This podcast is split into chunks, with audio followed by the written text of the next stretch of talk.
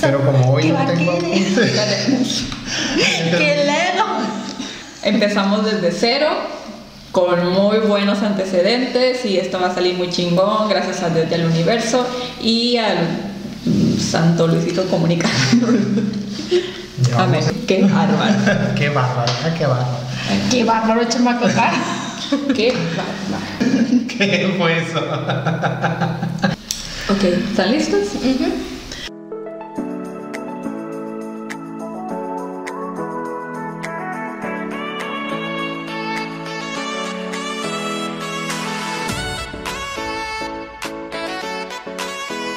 Esto es Intenso con dos de azúcar. Hola, bienvenidos a nuestro podcast Intenso con dos de azúcar. Nosotros somos Saraí Sainz. Ramón Bojorques. y una servidora, Antonia Ortega.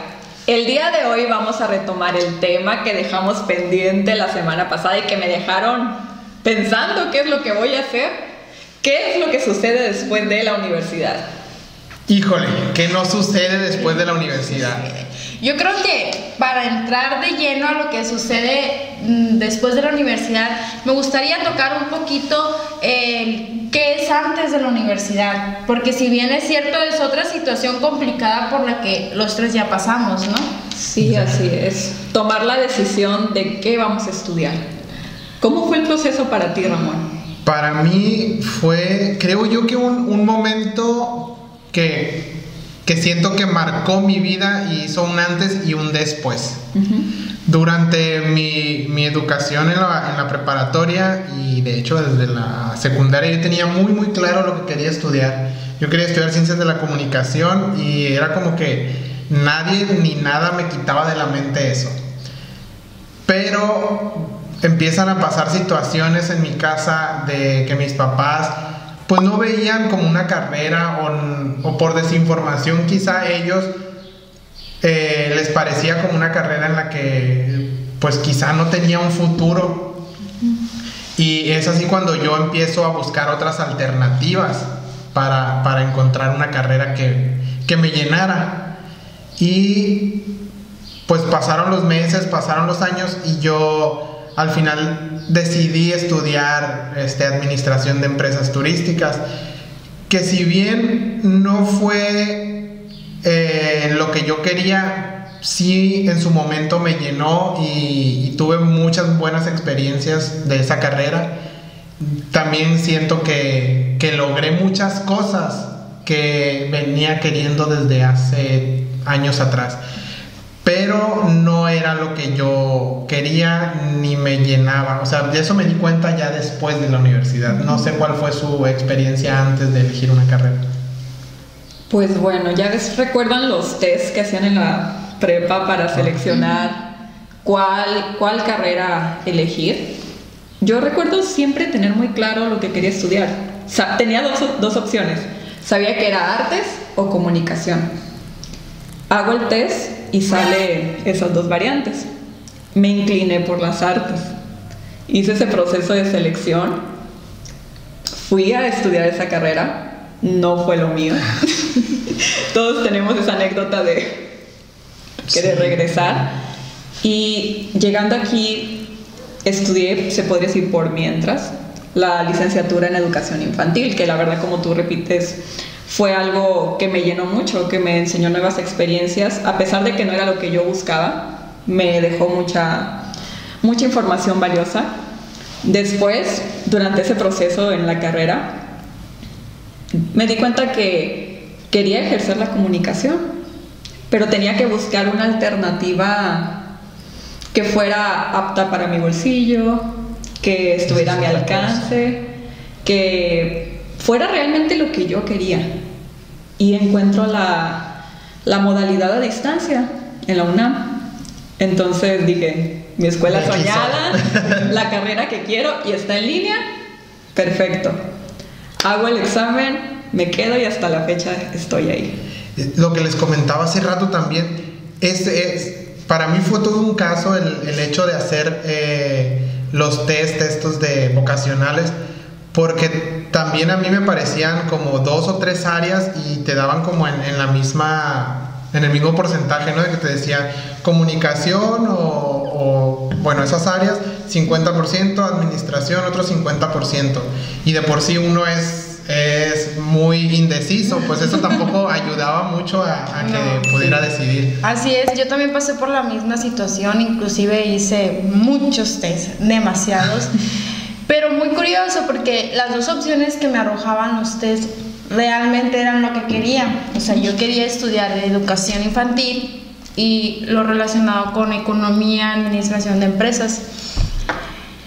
Pero todo, todo me indicaba una sola, que era economía, administración, todas, todos mis test se, pues, se iban, a, se iban a, esa opción, pero yo estaba con que quería educación.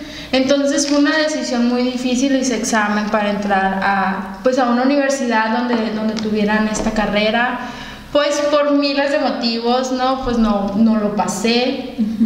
Eh, me deprimí, porque sí es cierto, entré en depresión, o sea, fue, me sentía horrible.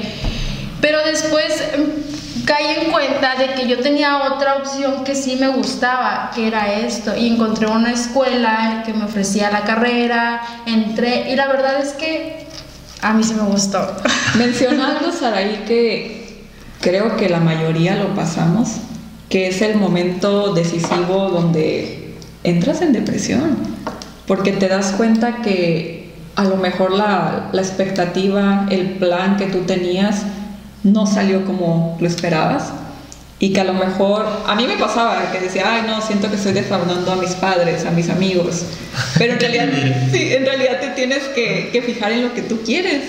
Sí, realmente es, pues sí, es una, es una decisión difícil, ¿no? La que se tiene que tomar porque es algo que vas a estudiar para tu futuro. Entonces es como que, bueno, ¿y a dónde me inclino? ¿Y qué es más accesible? ¿Y qué es lo que más me gusta? Entonces son muchas preguntas que llega al último semestre de la prepa y dices, no quiero que me pregunten qué voy a estudiar.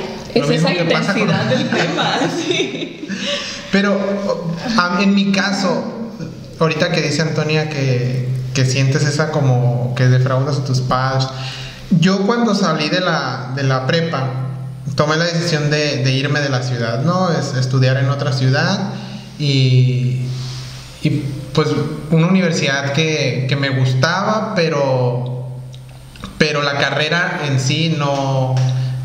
Siento yo que, que al final no me llenaba, no, no era lo que yo quería. Entonces me voy, pero duró un día en la carrera, o sea, un día me presenté a clases y al siguiente día le digo a mamá, ¿sabes qué? Pues no, ya no quiero regresar. Pero para, para esto, antes, de, de, ir a ese día la escuela, ya había pasado meses atrás en el transcurso de las vacaciones de verano en las que yo decía, sí me voy, luego siempre no. Y me regresaba y buscaba la manera de entrar a otra escuela y por X o por Y me iba y hacía trámites y me aceptaban, no era de que, ah, bueno, ya veías tu horario para entrar y a la mera hora yo decía, no, no quiero entrar, me quiero ir siempre hacia a donde estaba al principio. Y era, era una situación muy frustrante porque yo sabía lo que quería, pero tampoco me quería ir de la ciudad porque era muy apegado a mis papás. Y no sé, era, era como, como una lucha interna de que sí me quiero ir porque quiero hacer lo que me gusta, pero también me quiero quedar como la melancolía de dejar atrás tu antiguo yo. Sí. Tu, tu zona de confort. Sí. Y, y, te digo, o sea, después me tocó vivirlo porque, aunque fue después de la universidad que ahorita vamos para allá, eh, yo salgo de la universidad, empiezo a trabajar, pero me doy cuenta que no era lo mío.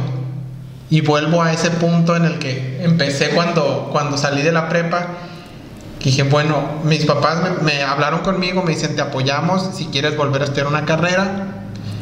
Y entro otra vez en ese círculo de, pues, que, quiero estudiar.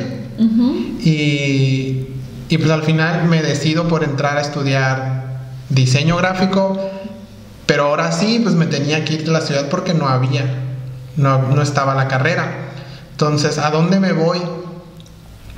Y, pasaba por lo mismo de, a pesar de que ya tenía más edad, pero seguía muy apegado a ellos y era como el día, días antes de que yo tomara ya, o sea, de que ya agarrara el autobús para irme, era de, no me quiero ir, no me quiero ir, no me quiero ir, pero también, es, o sea, yo llego al departamento donde me iba a quedar y, los primeros días eran, eran llorar, porque yo pues estaba acostumbrado y era un cambio radical de vida. Y, y es como dice Antonia, es como dejar atrás a, tu otro yo y empezar una nueva vida. totalmente diferente, así es. Sí, y ese proceso, ¿se sienten ustedes que tomaron la decisión correcta? Después de todo lo que pasé, sí, porque yo la primera, la primera carrera que estudié, yo la siento, o sea, a pesar de que, que, como les digo, siento que aprendí mucho, hice muchas cosas, pero sí siento que fue un algo que necesitaba vivir para poder estudiar la otra carrera. Al final de cuentas lo veo como un como otra preparatoria. Porque a lo mejor se escucha mal lo que tú quieras, pero yo me siento más diseñador gráfico que administrador de empresas. O sea, lo, lo, veo como una como en segundo término, pues. Sí.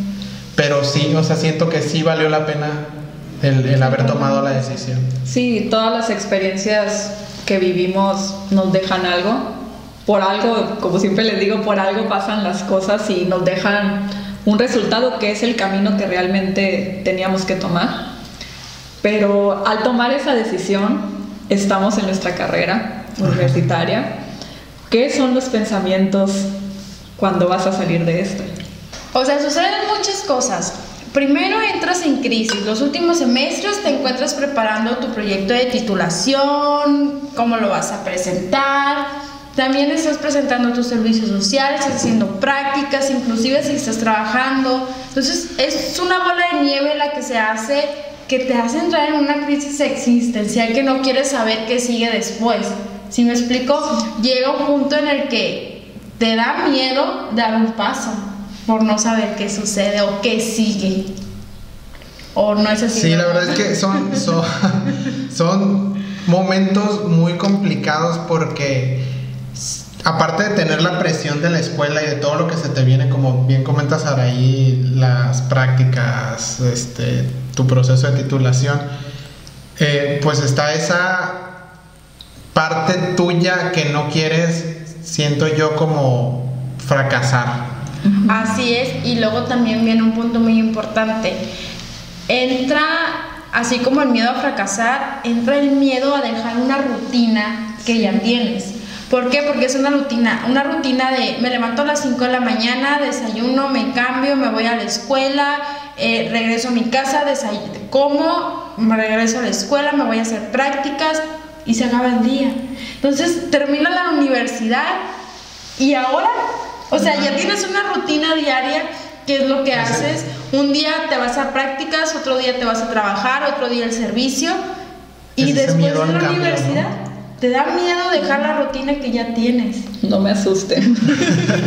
es, apoyarme, no asustarme. no, no pero es una experiencia que la vas a vivir y en su momento sí te va a estresar y se te va a hacer complicado, pero la vas a disfrutar. Es muy padre. Es que sí te entran dudas hasta de cómo me acerco a las empresas para pedir, para pedir un trabajo. A ver, ustedes ¿Qué expectativas tenían de entrar al mundo laboral cuando salieron de la universidad? En mi caso, que lo viví dos veces, la primera siento que estaba como estaba más más jovencito. Eh, yo pensaba que me iba a salir y me iba a comer al mundo, o sea, de que soy bien fregón, estudié y aquí nadie sabe más que yo.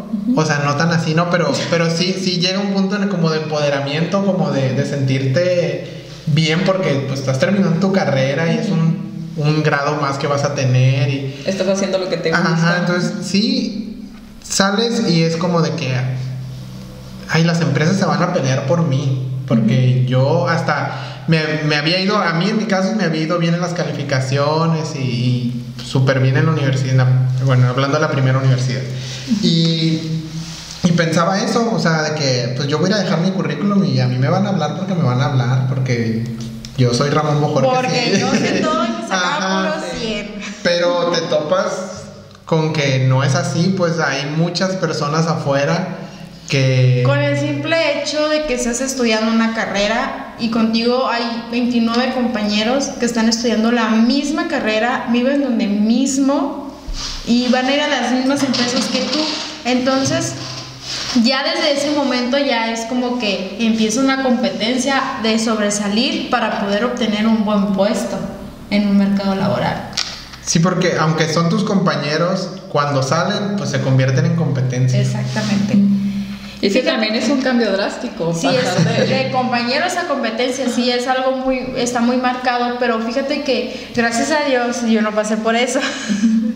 fíjate que eh, yo empecé a, a estudiar y trabajar en el transcurso de la universidad en tercer semestre. Gracias a Dios la empresa en la que actualmente trabajo me dio la oportunidad de estudiar y trabajar. Cuando salí de la universidad yo trabajé, ya tenía trabajo, o sea, ya estaba trabajando y no a lo mejor sí viví ciertos, ciertos puntos, pero no me sentía tan estresada ni en una crisis porque yo ya estaba en el mundo laboral. Ya tenía experiencia. Como bien dicen, eres egresado, no, no cuentas porque no tienes eh, experiencia. Entonces yo no me sentía egresada porque yo ya tenía experiencia. Decía, yo no cuento como egresada porque yo tengo experiencia. Fíjate que, que creo que es algo muy importante que, que a lo que se le debe dar como más, que, que más importancia. El hecho de que un, un estudiante universitario, siento que por lo menos los últimos semestres sí debe de empezar a, a trabajar o, o picar piedra o al- algo así para... Ir creando tus ir sí, creando, ojo, sí. Pero es trabajar en algo relacionado con tu carrera, sí, sí. porque es lo que te va a abrir puertas a la experiencia. O sea, está bien los los trabajos de medio tiempo, que en una cafetería, en un supermercado, pero esos trabajos no te llevan a, mm, pues a algo relacionado con tu carrera. El fin de esto es buscar desde 3, 4 semestres antes de salir, buscar algo que esté relacionado con tu carrera para desde ese momento empezar con la experiencia.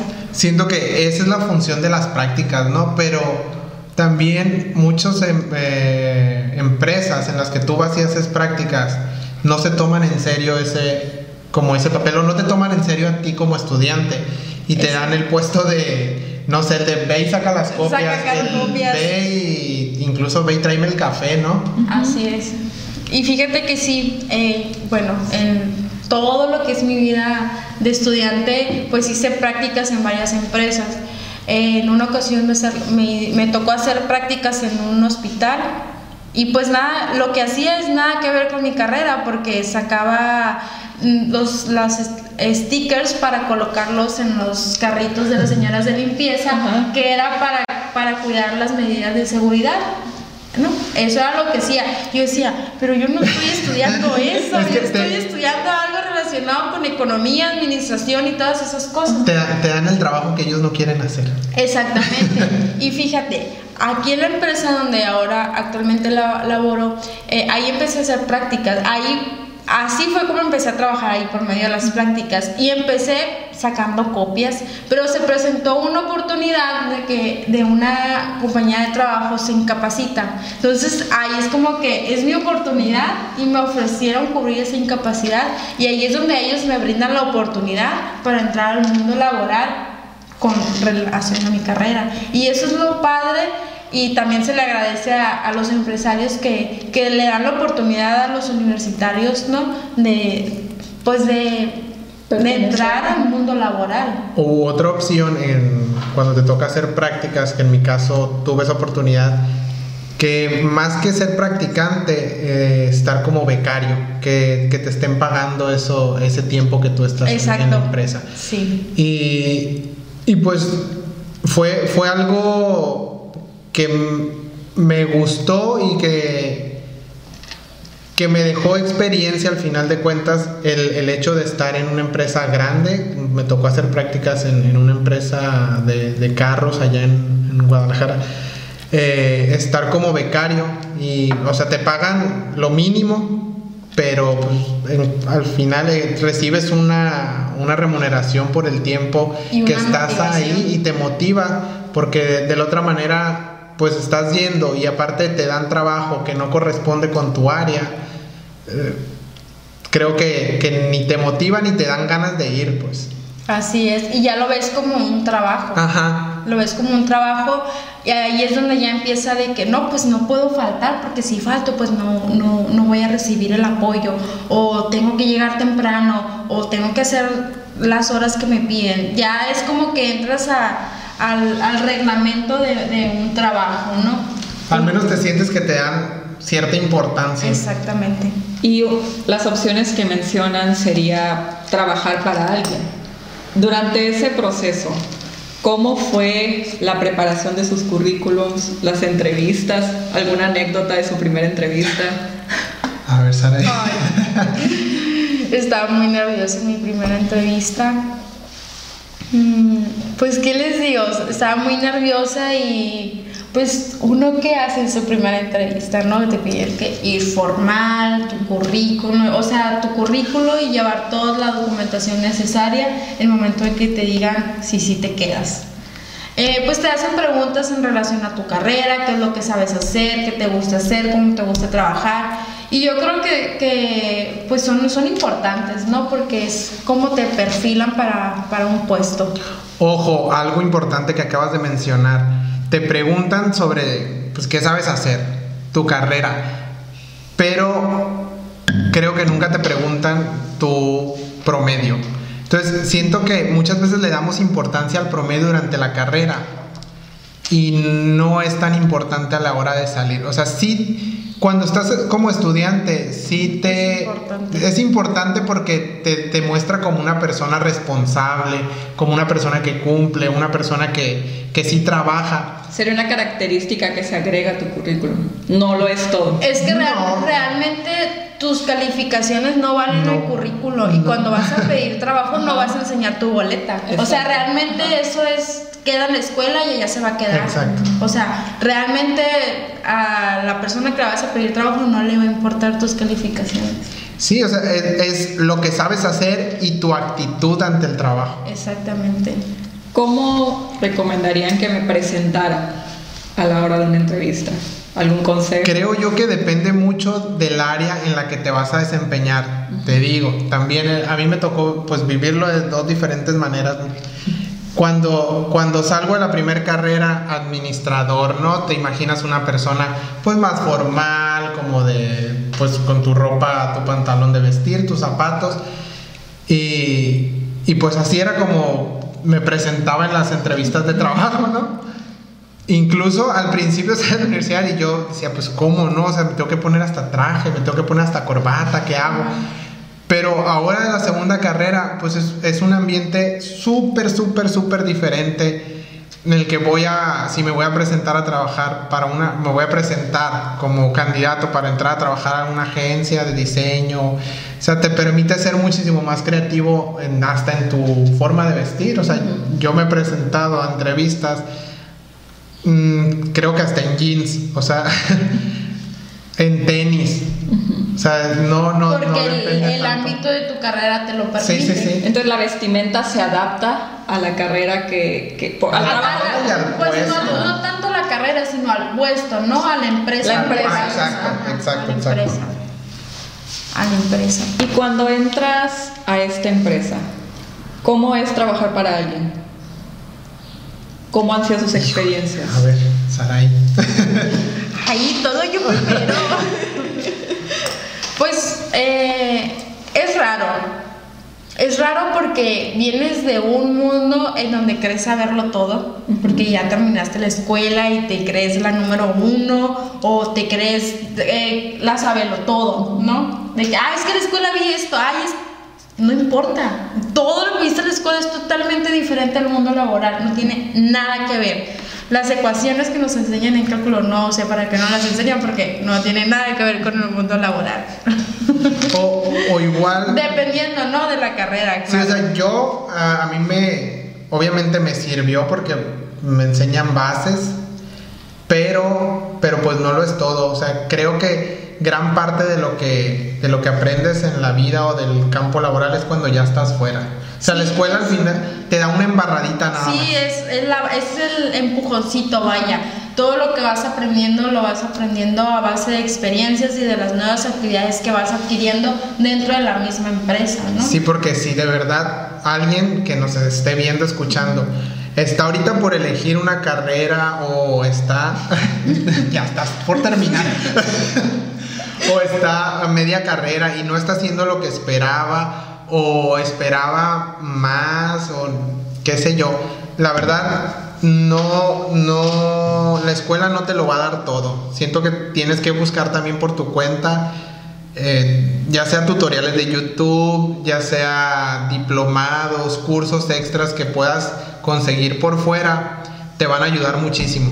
Eso es un punto que considero muy importante. No basarte, como menciona Ramón, solo en tu educación dentro de la universidad, sino que también buscar alternativas que complementen y que te sirvan a la hora de entrar al mercado laboral, ya sea idiomas, ya sean talleres, lo que sea.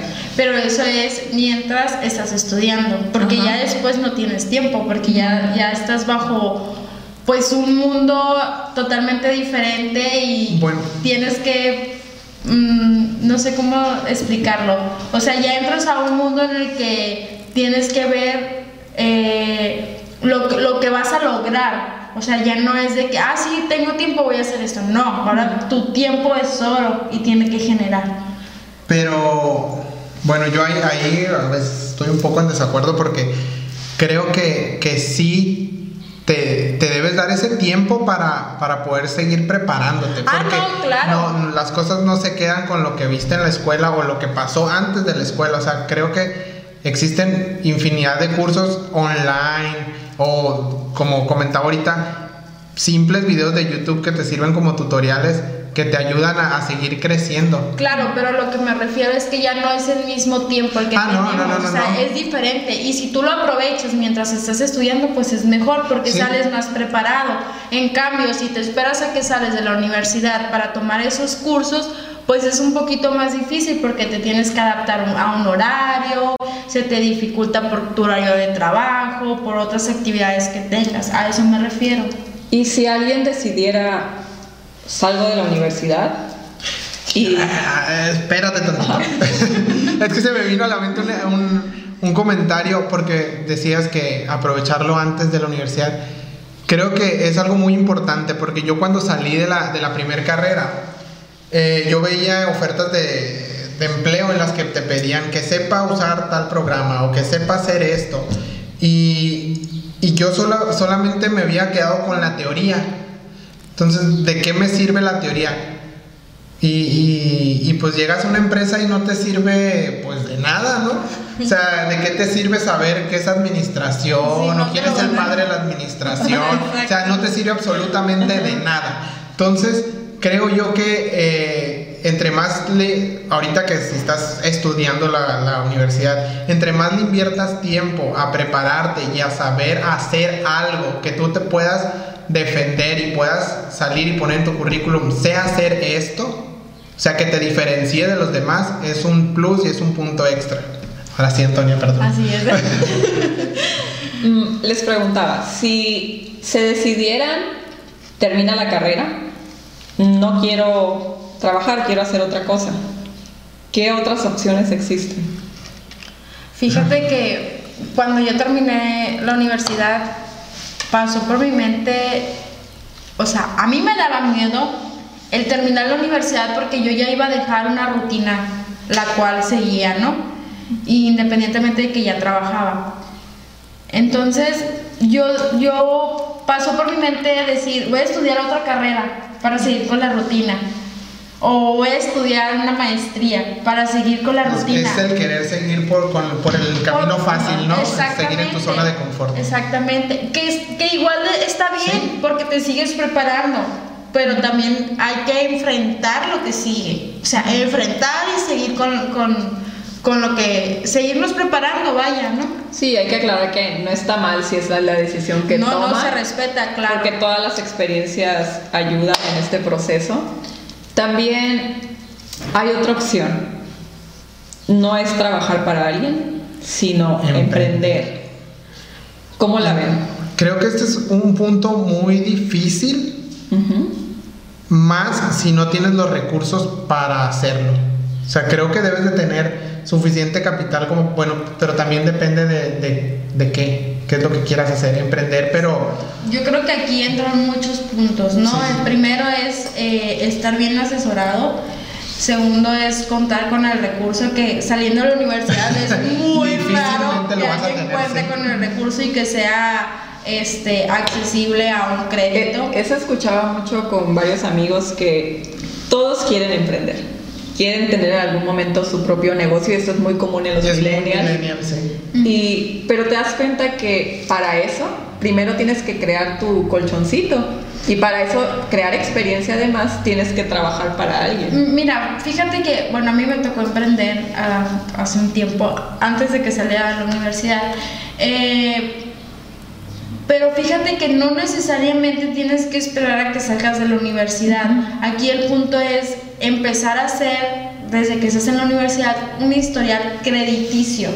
Esto es para que te ayudes a, a- a tener acceso a créditos y te puedan permitir emprender sin necesidad de esperar a que salgas de la universidad, ponerte a trabajar.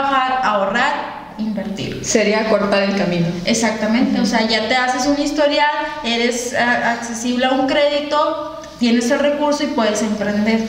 Otra cosa que yo siento que debes tener muy clara es qué es lo que quieres hacer. O sea, si quieres emprender, pero ¿Qué? ¿qué? O sea, ¿qué tipo de negocio Fíjate quieres que poner? es muy importante, muchas veces decimos, ay, es que voy a vender esto. Sí, está bien, está padre, pero analiza lo que vas a hacer. No puedes decir, ah, voy a vender esto porque se me facilita. Ok, estudia tu mercado para que no sea una inversión, pues que, que no tenga buenos resultados, vaya. Se da mucho de que inviertes, pones un negocio y a la vuelta de la esquina ya desapareció. ¿Por qué? Porque no analizaste diferentes situaciones. El poner un negocio pues implican muchos gastos también, implican gastos que a lo mejor en un año, un mes, dos meses no vas a tener ingresos. Son todos esos puntos que se tienen que ver al momento de emprender. Sí, y hay un punto que tocas sobre el proceso, el camino. Siempre hay que tener claro nuestros objetivos. El trayecto puede cambiar, pero tu objetivo siempre debe de estar claro.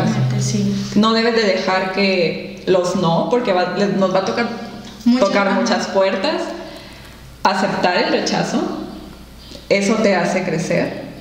Y además, no pierdas el objetivo. Si otras personas te dicen, deberías de hacer esto, deberías de hacer lo otro, no. Tú este, es- tienes que estar segura de lo que quieres de lo hacer. que quieres. Porque sí, muchas veces te hacen dudar y te hacen perder, perder el, Inclusive, la dirección. retomando ahorita lo que comentábamos de los currículums, cuando vas y entregas un currículum a una empresa y te dice, nosotros te llamamos, se te viene el mundo encima, porque ese nosotros te llamamos nunca llega. Entonces te hace dudar de que si estudiaste la carrera adecuada, te hace estudiar, si te hace dudar, perdón, si estás preparado y te hace dudar de muchas cosas y, y- y vuelves a caer en una depresión. Vuelves a caer en una depresión porque es muy difícil encontrar trabajo. Por eso se le dice la crisis de los veintitantos. Así es, la crisis de los veintitantos. Ahorita que tomaste el tema del currículum, ojo, un currículum, una sola hoja. Me ha tocado currículums que ponen hasta dónde estudiaron en la primaria. Eso no importa. Ponen, o sea, ponen muchísimos datos, pongan lo esencial, creo, lo que se adapte al puesto al que están solicitando y traten de resumir lo más que puedan, siendo... Sí, compañeros, si bien es cierto, en la escuela nos enseñan a hacer el currículo. Y ahí es A de mí que- nunca me enseñaron. Y, y ahí, bueno, a mí sí. Hola, maestra. Y me tocó ir a un curso y inclusive en el curso te decían, es que tienes que poner desde el kinder. Mm. Entonces ahora actualmente que actualizo mi currículo digo, ¿y para qué quieren saber en qué kinder estaba? O sea, eso no, no tiene nada de relevante, así que mucho cuidado cuando realicen su currículo, o sea, pongan lo esencial y lo más resumido que puedan. ¿Y qué datos son relevantes? A ver, yo considero que lo debes de adecuar al puesto que estás pidiendo y al puesto que estás solicitando. Pero sí creo que los datos esenciales que no deben de faltar en tu currículum son como tus datos de contacto, eh, la universidad que estudiaste y la carrera que estudiaste, eh, si tienes algún curso o formación extra, Eh, Las prácticas, el servicio social. Sí, creo que mientras, al- a lo mejor ahorita que vas a salir apenas, sí poner las prácticas, que es como algo que te, que te respalda un poquito como, como profesionista. Y pues habilidades que tengas, que puedas, creo yo, comprobar más que nada. Sí, porque al final de cuentas lo que pones en tu currículo lo tienes que comprobar. Inclusive cuando, cuando ya te contratan te piden pues evidencia, ¿no? Que copia del título, que copia de, los, de las constancias de los cursos a los que asististe y todo ese tipo de cosas. O sea, no mientan. Y en Ojo. esto de, de la... ah, Yo también no quería dar un... Ojo también para la gente que estudia, en- como en mi caso que estudié diseño, cuando te toca mandar, porque también aparte del currículum acá te piden tu portafolio, este, también no exageren en poner tantas cosas, pongan solamente lo esencial y solamente lo que en realidad eh, ustedes creen conveniente que, que quieran presumir vaya de su trabajo. No pongan todo lo que han hecho porque se les pueden ir cositas ahí que no, que no estén tan, tan cool. Entonces, Y, dejo- sí, y lejos de beneficiar, nos Los van a per- perjudicar, nos sí, sí, sí. perjudicar. Y hablan de las habilidades. ¿Consideran que es importante saber otro idioma? Sí, Sí. sí. Es- o sea, sí, de cajón. Es muy importante y más y dependiendo de la empresa donde vayas. Sí, Por- hay muchas empresas a lo mejor que son de giro solamente eh, nacional, ¿no? Que no se ocupan. Pero hay otras empresas mucho más grandes que ya van de la mano eh, con comercialización, con empresas internacionales y ahí es donde sí realmente se ocupa. Entonces, igual es fundamental y es importante, es básico, pero también depende de- del tipo de trabajo y la empresa donde vayas. Y estando en el, en el ámbito laboral, ¿cómo encuentran un balance con su vida personal y el trabajo? Porque hablaron de romper rutinas y de crear nuevas rutinas. Pues creo que te acostumbras a todo, ¿no? Te adaptas. Te adaptas a, a un nuevo estilo de vida. Eh, creo que también los primeros días son difíciles, son complicados el, el entrar en una rutina nueva, en empezar una nueva forma de vida. Pero creo que los seres humanos somos fácil de adaptar a las nuevas circunstancias que se nos están presentando. Así es, yo creo que lo primordial es mantener el trabajo en el trabajo y la vida personal en la vida personal. Yo creo que tenemos que aprender a separar esas dos, esas dos situaciones porque son cosas totalmente diferentes y una puede llegar a afectar a la otra y ahí es donde entran los conflictos. Pero retomando las opciones que hay después de la universidad, pues existen otras como tomarte un año sabático, ¿no? Dejar Creo, Creo que está muy difícil. creo que, eh, aunque lo hubiera querido, lo hubiera podido hacer. Yo sí lo pensé en hacer, pero pues ya tenía las oportunidades y tenía Sí, que pues ya estabas aprovecharlas. trabajando. Ajá. Eh, yo no fue un año sabático, quizá en cada una de las carreras tomé como, bueno, no fueron, ni- Ah. fueron como seis meses, pero no, no fueron sabáticos porque sí era el tiempo en el que tardabas de encontrar un trabajo. Porque en esos Unos seis meses cuatro, lloré. cuatro o cinco meses en los que te convencían a entrar a una empresa. Ajá. Pero, pues sí, o sea, en- tomarse un año sabático suena muy padre. Si tienes los recursos, la verdad, hazlo. El viajar te da, mm, te abre la mente, te da muchas posibilidades, conocer nuevas culturas, conocer nuevos lugares. De verdad, es una experiencia única que no he vivido. Bueno, sí, he, he podido viajar, pero no, no un No año, no un año completo. Pero creo que si tienes la posibilidad y el recurso, adelante.